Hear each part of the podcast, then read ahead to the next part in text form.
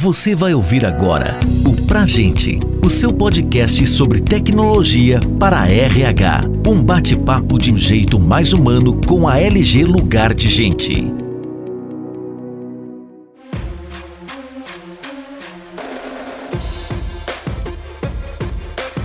Estamos começando agora mais um episódio do podcast Pra Gente. E o tema de hoje é expectativas e tendências de RH, o que esperar para 2021. Meu nome é Felipe Azevedo e sou presidente na LG Lugar de Gente e hoje estou aqui nesse episódio de estreia de 2021 com um super convidado, o Andréa Iório, com mais de 10 anos de experiência em empresas multinacionais de tecnologia, foi diretor do Tinder na América Latina por 5 anos e diretor digital na L'Oréal Brasil, é autor do livro Seis Competências da Transformação Digital, inclusive recomendo a todos aqui, estou lendo esse livro, fantástico, e o futuro não é mais como antigamente. Esse ainda não li, Andréa, mas me comprometo a buscar conhecimento porque você tem muito a compartilhar. Muito obrigado novamente por participar desse nosso podcast. E passo a palavra a você aí para se apresentar aí aos nossos ouvintes. Muito obrigado, Felipe. Estou lisonjeado de estar aqui hoje. Realmente é um grande prazer poder eh, participar desse episódio de estreia 2021, um ano que promete, um ano que realmente todos começamos motivados é, e eu acho que com grande otimismo. O André, para que todos também saibam aqui, André,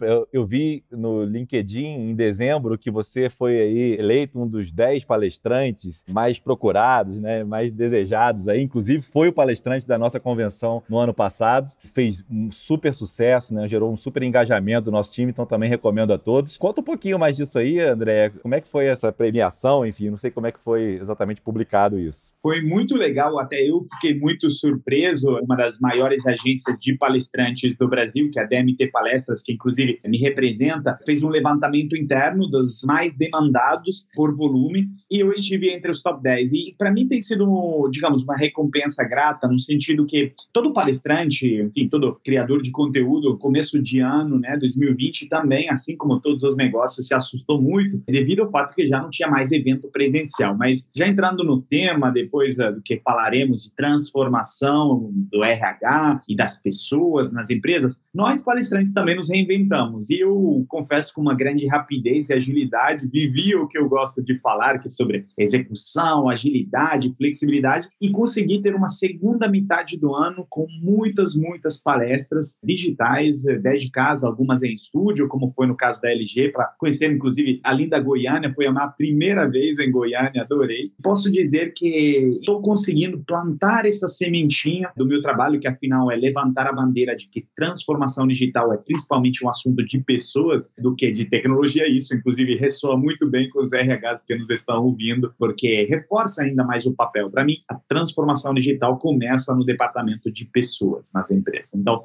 eu acho que tem sido um ano muito, muito interessante para mim também. Parabéns, Andréa. Mais do que merecido, de novo. Você, como eu disse, tem um conteúdo muito bem construído e muito conectado à realidade do que nós vivemos no ano passado e, obviamente, aos desafios que temos agora para 2021. E é por aí que eu gostaria de conversar aqui o nosso papo. Você, como uma referência né, nesses temas de liderança digital, cooperativismo, gestão de pessoas, transformação digital, enfim. Quais são as suas dicas para os profissionais de RH que nos ouvem para que eles transformem, de fato, todos esses desafios que nós temos vivido em oportunidades neste ano de 2021? Para começar com uma dica, eu acho que é justamente até para o profissional em si, antes de falarmos, digamos, das ações que o RH pode tomar, é do profissional de RH entender o seu renovado papel diante de um cenário como este. O modelo tradicional até de business partner, o modelo tradicional de RH de alguma forma, ainda mais em um contexto eh, de trabalho remoto, em um contexto é, onde a digitalização foi extremamente acelerada pela crise do Covid, precisa ser repensado. O papel do RH vira ainda mais estratégico em um contexto onde, primeiro, nós temos que, e essa já não tanto uma dica, mas é, digamos, um ponto de atenção que precisamos considerar, é como implementamos o um modelo híbrido de trabalho, onde a gente sabe que voltarão os espaços físicos, mas eles terão um novo papel, então, como que a gente trabalha com o um modelo híbrido que sabemos que agora já é para ficar? A maioria não quer 100% home office, assim como a maioria também não quer 100% de escritório. Então, a primeira dica nesse contexto, como a gente, de fato, como RH,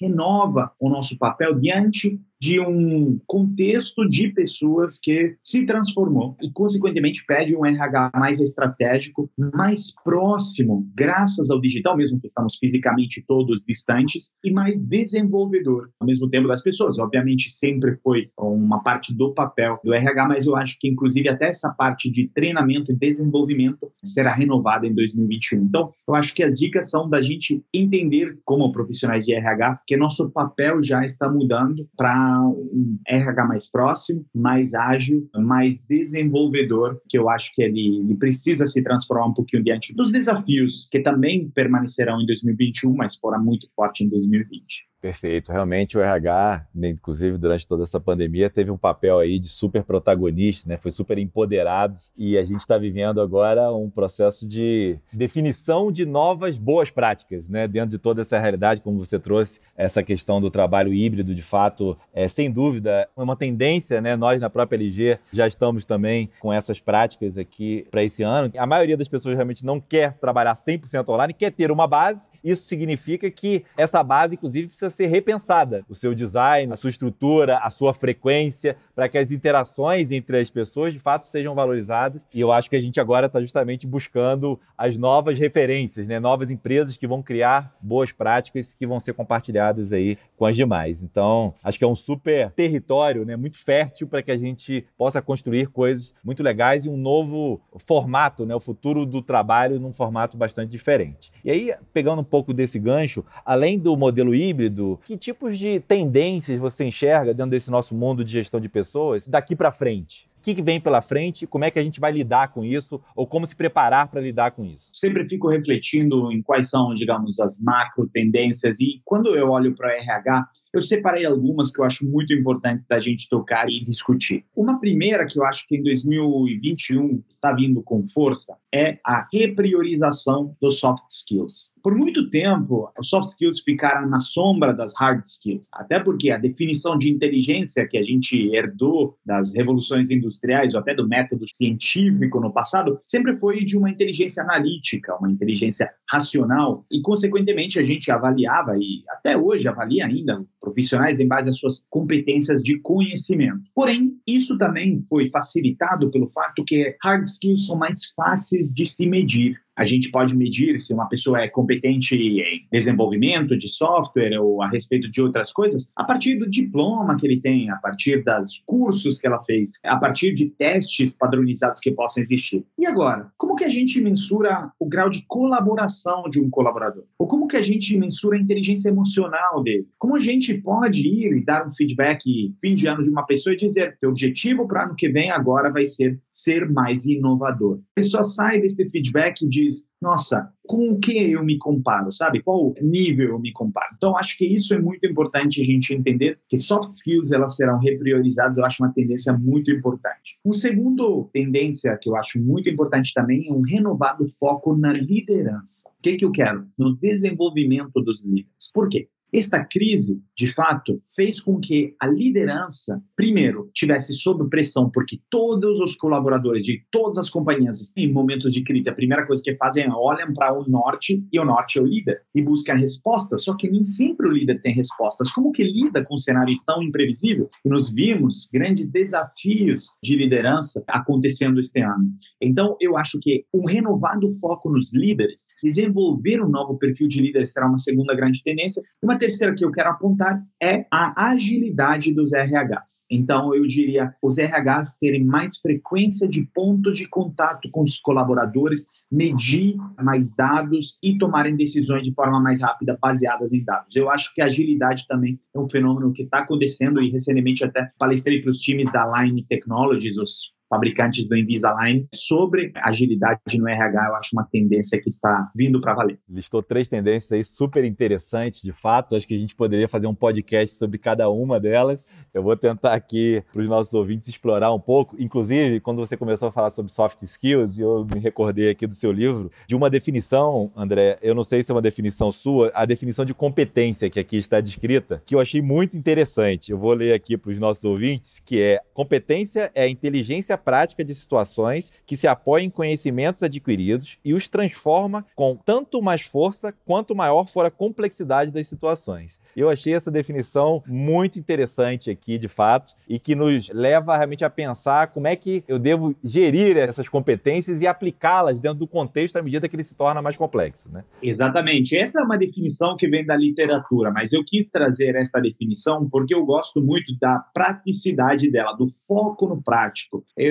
vejo muitas vezes falando de competências como algo intangível, como algo que nos temos para dentro, mas dificilmente falamos da aplicabilidade delas. E eu acho que é pelo contrário, competências são coisas que nos temos, mas que nos ajudam também na parte da execução. Eu acho que é algo concreto que nos temos o grande desafio, como profissionais de RH e não só, de tangibilizar mais e de medir melhor e, consequentemente, chegarmos a um ponto onde podemos realmente medir a performance de nossos colaboradores de uma forma mais analítica e considerarmos também a definição de inteligência muito mais ampla ao que pode medir um teste do QI, mas também introduzirmos inteligência emocional, empatia, capacidade de se relacionar, comunicação, que já é mais difícil de comparar. Perfeito. A gente vai explorar aqui um pouquinho mais na frente do nosso bloco as seis competências que você listou aqui no seu livro, que eu achei muito interessante. Mas eu queria agora abordar o segundo ponto que você falou enquanto tendência realmente do papel da liderança e dessas transformações da liderança. E aí eu queria que você pudesse abordar tanto assim na visão do que, que o RH pode fomentar no desenvolvimento dos líderes, mas também aqui para os líderes que nos escutam, que tipo de coisa eles precisam repensar, né? E eu sei que isso agora é de fato constante, e inclusive se você puder depois também nos trazer, eu sei que tem uma palavra que você usa muito, inclusive no seu canal de podcast, que é metanoia, e eu queria que você pudesse falar um pouquinho também sobre esse termo e o que isso significa dentro desse mundo de mudanças. Perfeito, Felipe. Para mim, os grandes desafios da liderança neste momento atual se resumem a dois principais. Um é como lidar com a imprevisibilidade do cenário em situação onde até ano passado a gente achava que como líderes nós estávamos em controle de nossos negócios e percebemos que nós não estamos em um mundo extremamente volátil, complexo, imprevisível como o que a crise do Covid nos demonstrou. E o segundo grande desafio é como resolver uma grande crise de confiança que se criou a partir do começo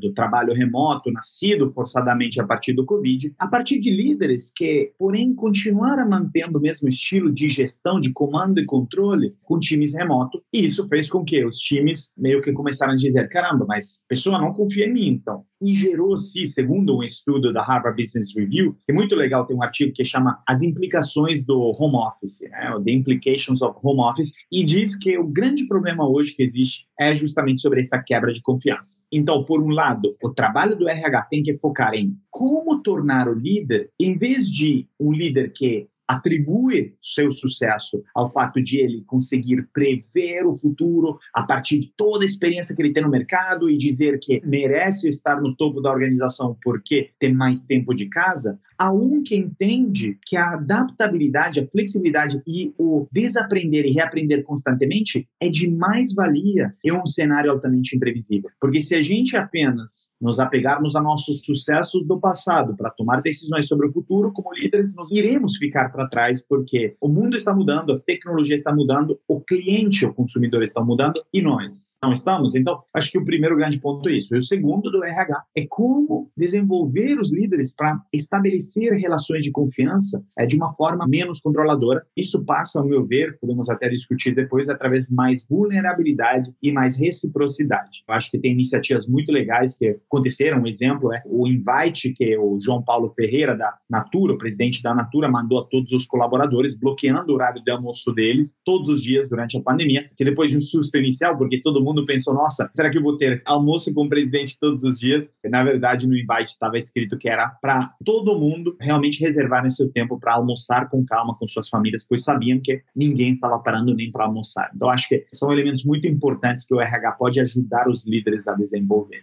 Muito interessante, eu não conhecia esse caso do Invite, não, mas realmente faz todo sentido, né? Com esse mundo digital, a disponibilidade. Agora tem um slot na agenda disponível, tá lá a reunião, não tem nem mais o cafezinho, não tem trânsito, não tem cinco minutos. Então, realmente é, é impressionante a quantidade de reuniões virtuais que temos feito. De um lado, tem um fator interessante aqui, a gente quebrou os paradigmas, né? De que é possível trabalhar de qualquer lugar e com produtividade, esse é um lado positivo, mas tem outros pontos de atenção também das relações, do uso do tempo, enfim, que obviamente precisam ser muito bem cuidados por todos nós, né, enquanto líderes e, obviamente, também pelos times de RH. Um último ponto só que você trouxe enquanto tendência, só um comentário, né? Você comentou sobre essa parte, inclusive, de, da utilização de dados, que hoje a gente tem essas ferramentas de People Analytics, LG, inclusive é uma provedora desse tipo de ferramenta, que a gente conseguiria fazer cruzamentos de diversas informações, indicadores para tomar melhores decisões. Então, hoje temos o advento da inteligência artificial aplicada a seus processos de recrutamento, temos games, inteligência artificial aplicada a processos de treinamento, né? Então, pô, será que todo mundo tem que aprender da mesma forma? Ou de acordo com um assessment que eu faço de um profissional, eu consigo indicar exatamente aquela pílula daquilo que ele precisa e aquilo otimiza o tempo e gera melhor resultado e gera melhor engajamento. E, obviamente, um mapeamento de todo o ciclo de vida do profissional dentro da empresa que serve para o líder para tomar melhores decisões, para a empresa para planejar o seu futuro. Acho que esse é um ponto importante, né? As competências que as pessoas têm que ter não são necessariamente as competências do presente, são as competências que vão levar a empresa para o futuro. Então, acho que são alguns pontos interessantes que você tocou. E eu queria virar aqui a nossa conversa para uma coisa que eu não esqueço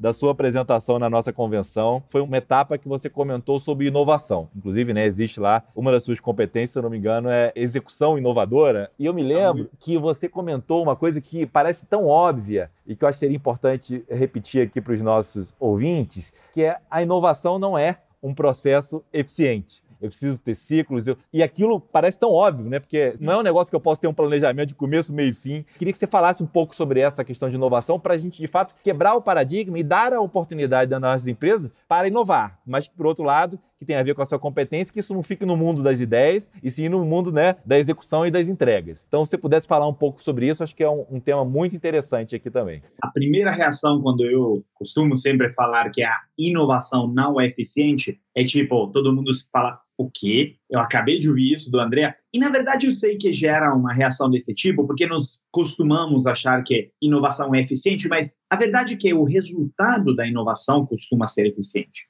O grande problema é que o processo de inovação é a coisa menos eficiente que tem. Envolve iteração e erro, envolve frustrações, demora, no curto prazo não dá retorno. E aí, quando a gente, após ter feito PowerPoints bonitos, estratégias bacanas, termos feito mil brainstormings, temos ideias muito lindas, é esse o motivo quando nos colocamos isso no papel e tentamos tirá-lo do papel fazendo umas contas, tentando tomar a coragem de realmente, às vezes, tomar decisões difíceis, nos normalmente nos não tiramos isso do papel porque percebemos que realmente é ineficiente e nos não contabilizamos por isso, nos não entendemos que isso é como se fosse um grande investimento de longo prazo. E nos, eh, pelo contrário, muitas vezes esperamos que no curto já resolva nossas dores e nossos problemas. Inclusive, esse é o motivo pelo qual, normalmente, as empresas sempre buscam inovar quando não estão bem. Quando tudo está bem, ninguém busca ou se pergunta, vamos seguir assim. E aí é o grande problema né, de ter sucesso nas empresas. Por isso que tem esse ciclo de renovações que, inclusive, são cada vez mais rápidos. Formos olharmos para a indústria automotiva, aconteceu exatamente isso. A Tesla hoje vale mais do que a Toyota, a Volkswagen juntas. Até 10 anos atrás, todo mundo ria da Tesla, e o grande ponto foi que os outros não erraram, entre aspas, nada.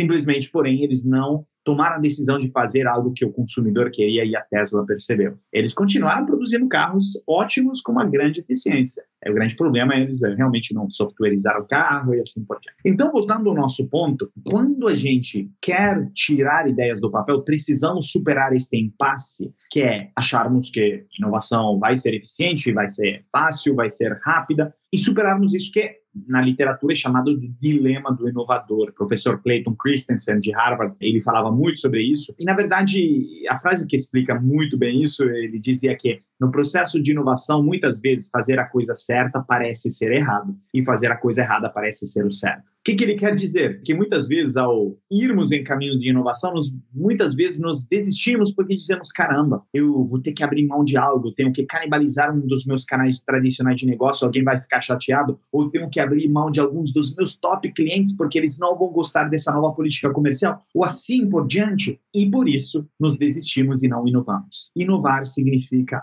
abrirmos mão de algo, porque se a gente apenas seguir nossos processos, nossas rotinas, nossos hábitos, nos iremos ser eficientes, produtivos, mas nos não estamos nos transformando na direção que o mundo está mudando. Então, acho que a discussão sobre inovação é muito nesse estilo. Acho que é muito apropriada. Também os RHs que são justamente encarregados de entender como eu desenvolvo as pessoas para serem mais inovadoras. Não é algo que você nasce com ou sem, mas é algo que dá para desenvolver. Eu queria até te ouvir um pouco qual é a sua visão, como você percorre aí o ambiente corporativo em empresas de diversos segmentos e portes. Muitas empresas né, vêm ao longo dos últimos anos criando os famosos labs, que seriam núcleos dedicados à inovação inovação. Então, assim, cara, se eu não consigo inovar de forma, vamos dizer, institucional, vamos botar um conjunto de pessoas dentro desses labs, mas não necessariamente criar uma estrutura não significa ter sucesso no processo de inovação. Como é que é a sua visão sobre isso? Assim, é um bom caminho esse ou não? A questão é muito mais a questão do mindset da liderança e ter um processo diferente. Como é que você vê sobre isso? Sim, esse é um dos grandes erros que são feitos ao começar um processo de transformação digital e é o motivo pelo qual a maioria das organizações fracassam em seus investimentos de transformação digital. Porque tem um relatório recente da McKinsey que aponta que mesmo que 8 em 10 organizações estejam com investimentos pesados em transformação digital, apenas 16% delas relatam ter um impacto positivo a partir dessas iniciativas. E onde está o grande problema? O autor desse estudo, Harry Robinson, que é um senior partner da McKinsey, aponta que justamente é no fato que os líderes e as pessoas encarregadas não contemplam a importância de desenvolver os soft skills necessários para a transformação digital e a inovação. Mas vamos voltar ao exemplo que você trouxe, que é justamente sobre acharmos que a receita do bolo é criarmos um núcleo de inovação, contratarmos profissionais de startups e acharmos que isto é, digamos, a solução. Obviamente é importante trazer, porém, o que, que acontece de frequente nas grandes empresas é que elas querem trabalhar com as startups, mas não trabalham como startups. O resultado disso é que as soluções não são absorvidas e o que eu mais vejo por trabalhar com grandes organizações é na parte de transformação cultural através das minhas palestras é que fica difícil para elas verem por que os núcleos de inovação criam tantas ideias bacanas e tal, e depois tudo se perde ali no meio. E é justamente pelo fato que não tem um grande alinhamento entre esses núcleos de inovação e o resto do business, ainda mais quem está na ponta. Muitas vezes quem está na ponta vê esses núcleos de inovação como ameaçadores, porque dizem, caramba, vai ser uma ameaça, vai me substituir daqui a alguns anos, e não enxerga ele como um grande aliado. O resultado disso tudo, você tem, né, igual dois ímãs contrastantes, né, um lançando ideias, pirotecnias, várias ideias de fato muito inovadoras, talvez até inovadoras demais, que assustam os outros times e aí eles acabam não absorvendo. Então, esse é um dos grandes erros, assim, que eu acho que acontece. Nós precisamos fazer com que esse pessoal de inovação trabalhe através de squads, talvez metodologias ágeis ou formatos pelo menos mais horizontais e mais ágeis, próximos das áreas de negócio. Entendam as suas dores e entendam que existe uma resistência e que também tem maneira e maneira, tem formatos diferentes de você apresentar suas ideias, fazer rollout. Precisamos, né, igual como falamos, inovação é, é para resolver uma dor. De nada adianta inventar algo novo que ninguém precisa vai ficar ali acumulando poeira no canto da sua garagem. Então, eu acho que é a mesma coisa no processo de transformação digital, quando a gente investe muito em laboratórios que às vezes são até em outros prédios distantes, e aí o que, que acontece? Não tem integração.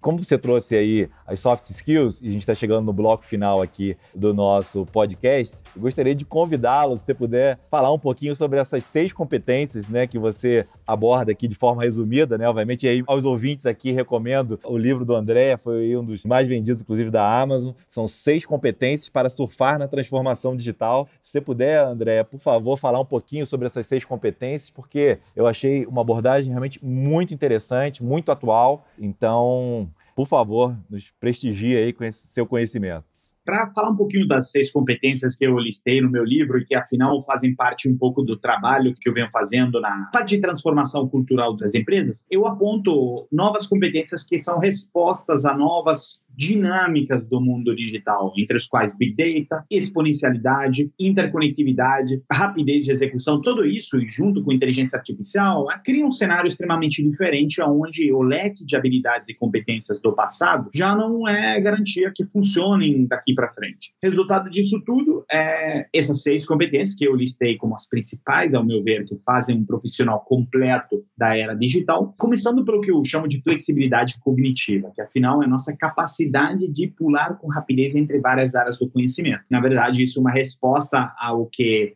sempre foi crença do que os profissionais tinham que ser muito especialistas. Vou dizer que precisamos ser mais generalistas hoje em dia. Preciso, quero dizer que precisamos ser mais adaptáveis e combinar áreas do conhecimento com nossa área principal. Nós não podemos ser apenas especialistas. Segunda característica e competência que eu trago é o que eu chamo de execução inovadora. Realmente, atitude de prototipação, execução constante, de aprendizado com os erros e tolerância deles, que faz com que entendamos que o profissional do futuro não é apenas um que tenha belíssimas ideias, mas um que bota a mão na massa e não tem medo de errar. A terceira competência eu chamo de especialista em comportamento humano, ou seja, todos somos ótimos especialistas de nossos produtos e serviços, mas pouco entendemos ainda de nosso cliente. E o poder dos dados está nos empoderando a entender mais sobre comportamentos, sobre eles, para poder resolver as dores deles e inovarmos de forma mais assertiva. Uma quarta competência, que eu chamo de pensamento crítico, é uma resposta à exponencialidade, cuja implicação é que a taxa de mudança é, nos mercados e nos negócios está cada vez mais rápida e enfrentamos novidades de forma cada cada vez mais rápido. E por isso, precisamos constantemente desafiar nossas crenças. E nesse sentido, tem uma frase muito legal do futurólogo Alvin Toffler, que, é, enfim, ele dizia que o verdadeiro analfabeto do século XXI não é que não sabe ler ou escrever, mas é que não sabe aprender a desaprender e reaprender o tempo todo. Então, eu gosto muito disso, um pouco que eu falo de pensamento crítico. E as últimas duas, uma é o que eu chamo de crescimento sustentável. Eu digo, tá bom, no processo de inovação e de prototipação, podemos até desenvolver produtos muito legais, mas como que os crescer de forma orgânica, sustentável, é, para que as pessoas fiquem fidelizadas, retidas, é, e não apenas focar em marketing massivo e depois ficar né, para trás na parte de fidelização e retenção. Né? Então, o grande foco é na qualidade da experiência que garantimos. E, por último, o que eu chamo de altruísmo digital. Então, uma repriorização do ser humano centro da experiência de negócio para podermos complementarmos a tecnologia e não sermos substituídos por ela.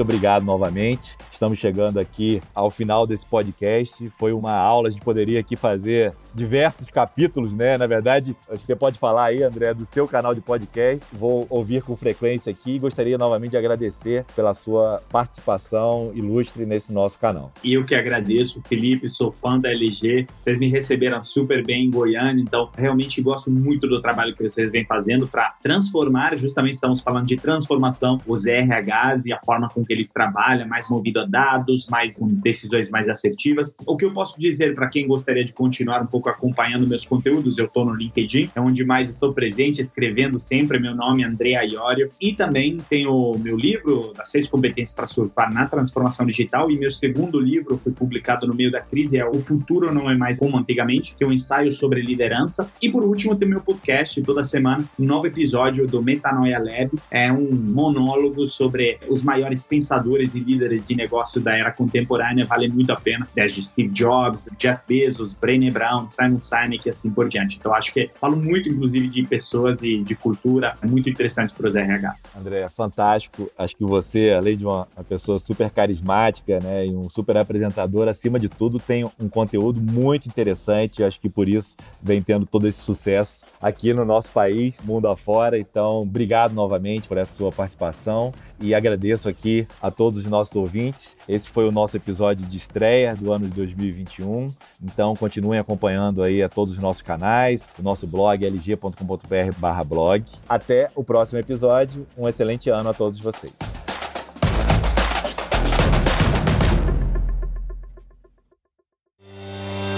Você ouviu o Pra Gente, o seu podcast sobre tecnologia para RH. Saiba mais sobre a LG Lugar de Gente e confira outros conteúdos como esse em lg.com.br.